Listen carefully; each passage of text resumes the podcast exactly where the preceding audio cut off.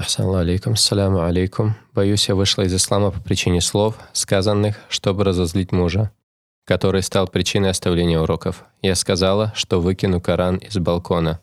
Как мне покаяться? А человек, который сказал слова неверия, должен вернуться к религии. Должен вернуться к религии, покаяться и вознамериться не возвращаться к подобным поступкам после этого – вознамериться не возвращаться к подобным поступкам после этого. И только в этом случае Аллах принимает покаяние. Если человек оставил этот грех, если он искренне покаялся, если вознамерился не возвращаться к подобным поступкам в своей жизни после этого.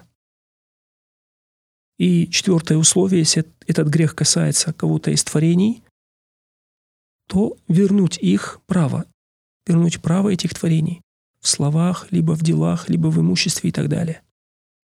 Это условие покаяния. Поэтому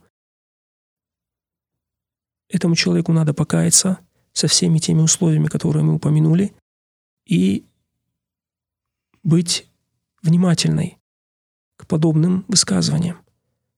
Потому что человек может проснуться верующим и умереть неверным. И наоборот. И человек должен быть очень на высоком уровне страха от того, что Аллах Субхану Таля накажет его за эти деяния, за эти высказывания уже в этом мире, до следующего.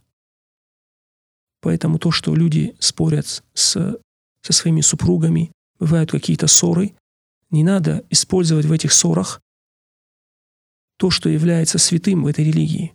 Коран или имя пророка, саллаху или Кабу, какие-то святыни этой религии, не надо их использовать. Надо прекратить даже думать об этом. Прекратить даже думать об этом. Аллаху алям.